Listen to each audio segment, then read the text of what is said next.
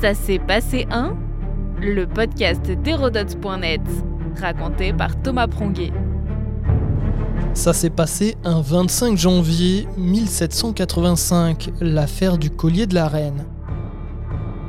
Une histoire de brigands, d'amour caché et de bijoux dignes d'un conte. Une escroquerie de haut vol qui va mettre à mal la réputation de Marie-Antoinette et de la royauté dans une France encline à la révolte. Au centre de cette affaire, un collier, celui des joailliers parisiens Baumer et Bassange, une pièce magnifique, imposante et signe de prestige certain, composée de 647 joyaux. Ce n'est pas un simple pendentif, non, mais bien une parure de 2300 carats. Une pièce réalisée en 1773 par les deux bijoutiers dans le but de la revendre à la comtesse du Barry, la favorite du roi Louis XV. Toutefois, la mort du vieux roi, l'année suivante, vient contrecarrer les plans des joailliers. Ça, c'est vraiment ballot. Ne leur en déplaise, ils ont une nouvelle idée, vendre le collier à la nouvelle reine Marie-Antoinette, connue pour être coquette. Leur merveille va être présentée par deux fois au souverain, mais le jeune roi Louis XVI ne se laisse pas fléchir et recule devant l'énormité du prix 1 600 000 livres. Ah, d'ailleurs, la reine, elle aussi, se montre raisonnable. Elle aurait même été jusqu'à rappeler que le collier valait deux vaisseaux militaires. À la cour, Marie-Antoinette fait sensation depuis son adolescence. Elle a grandi entourée de princes et d'aristocrates, notamment le prince Louis de Rohan. Issu d'une illustre et richissime famille, il est nommé grand aumônier de France, puis cardinal et enfin évêque de Strasbourg. C'est à ce moment qu'il devient le cardinal de Rohan. L'homme, assez imbu de lui-même, a des ambitions politiques. C'est alors qu'il fait la rencontre d'une jeune femme, elle se dit descendre d'un bâtard du roi Henri II et se gratifie du titre pour le moins fantaisiste de comtesse de la mode Valois. Elle est en lien avec un escroc italien nommé Giuseppe Balsamo qui se présente comme comte de Cagliostro, mais le cardinal ne le sait pas encore et se lie d'amitié avec la comtesse. Pourquoi donc? Eh bien, tout simplement car celle-ci serait amie avec Marie-Antoinette, chère au cœur du cardinal.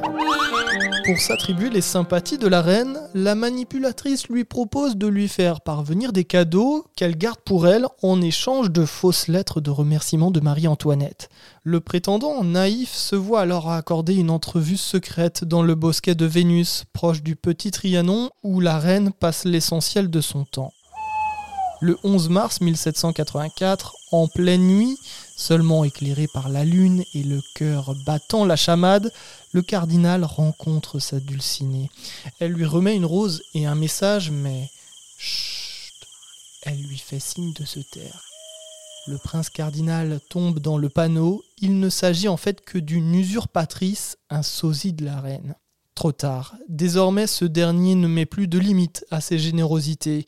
En janvier 1785, la comtesse de la Motte Valois lui apprend que la reine, ne pouvant acheter un joyau précieux au grand jour, le charge de s'entremettre pour l'acquérir en son nom. Le cardinal hésite devant l'énormité de l'enjeu. On lui demande de signer quatre reconnaissances de dette de 400 000 livres sur la promesse qu'elles lui seront payées par la reine. N'importe qui aurait dit non. Eh bien, en échange d'une place de Premier ministre, le cardinal s'exécute. C'est ainsi que le 21 janvier 1785, la comtesse annonce, radieuse, à Baumer et Bassange que la reine est déterminée à acheter leur superbe rivière de diamants. Le collier est remis au cardinal de Rohan, qui le confie à un prétendu officier de la reine, là encore un faux. La comtesse récupère le collier et se hâte de le faire démonter pour le vendre au détail à Londres. Le scandale éclate quelques mois plus tard à Versailles. Le cardinal ne peut payer la première échéance. Alors les joailliers se présentent devant Marie-Antoinette en personne pour faire valoir leur traite. Celle-ci tombe des nues.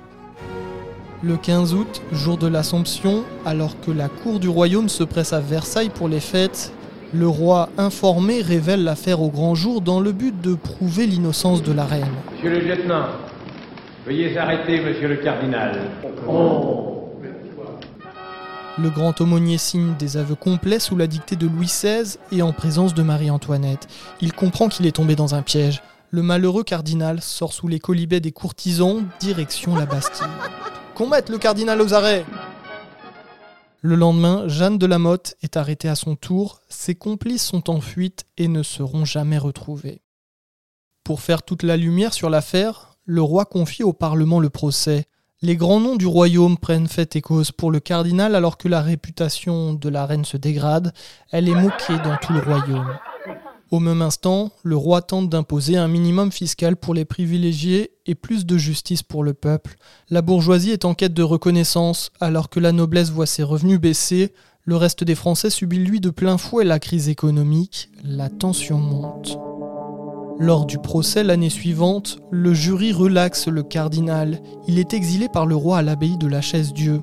Le verdict est de mauvais augure pour la reine que l'opinion désavoue la comtesse de la Motte est-elle condamnée à être fouettée en public, marquée au fer rouge et détenue à perpétuité à la salpêtrière, d'où elle s'évadera peu après. L'affaire du collier apporte à la reine un nouveau surnom, Madame Déficit, le royaume est ruiné et les caisses sont vides après la guerre en Amérique, la balance commerciale déficitaire et les nouvelles taxes douanières avec la Grande-Bretagne. Les Français attribuent donc facilement le déficit à la reine et ses goûts au demeurant luxueux.